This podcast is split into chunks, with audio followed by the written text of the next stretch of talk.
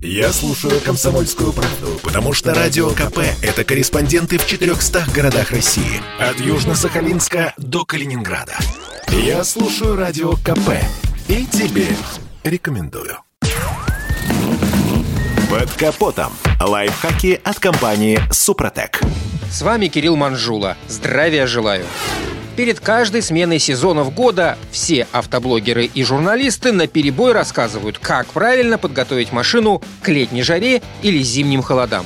Вот и мы не исключение. Однако в предыдущих передачах о подготовке автомобиля к зиме мы как-то забыли о такой важной детали, как амортизатор. Зимой повышается нагрузка на всю ходовую часть, а еще могут произойти непредвиденные ситуации вроде сноса или заноса автомобиля на скользкой дороге. И если амортизаторы неисправны, стабилизировать машину будет крайне сложно. Кроме того, нужно обратить внимание и на пружины, ведь если их долго не меняли, на витках появляется ржавчина, которая которая со временем разъедает металл, и один из витков лопается. Сразу это незаметно, но при резком торможении или активной работе рулем кузов начинает раскачиваться, и автомобиль теряет устойчивость. За городом при движении по трассе нередки резкие порывы ветра. Разные машины реагируют на них по-разному. Все зависит от парусности автомобиля. Есть такие кроссоверы, которые буквально сдувает ветром, и их приходится равнять. Вот и получается, что если стойки амортизаторов старые, то они просто не в состоянии погасить колебания, из-за чего машина сильно рыскает, а руль вырывается из рук. Неопытный водитель в такой ситуации может перекрутить баранку и вылететь в кювет.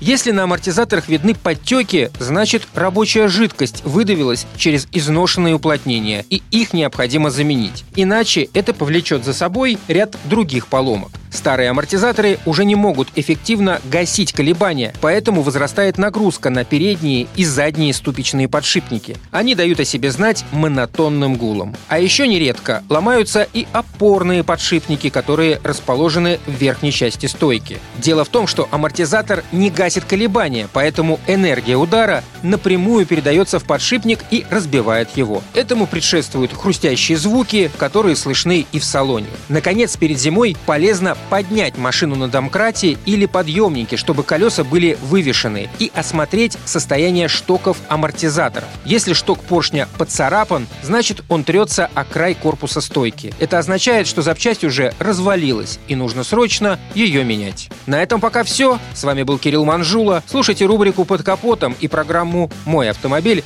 в подкастах на нашем сайте и в мобильном приложении «Радио Комсомольская правда», а в эфире с понедельника по четверг в 7 утра. И помните, мы не истина в последней инстанции, но направление указываем верное. Спонсор программы ООО «НПТК Супротек». Под капотом. Лайфхаки от компании «Супротек».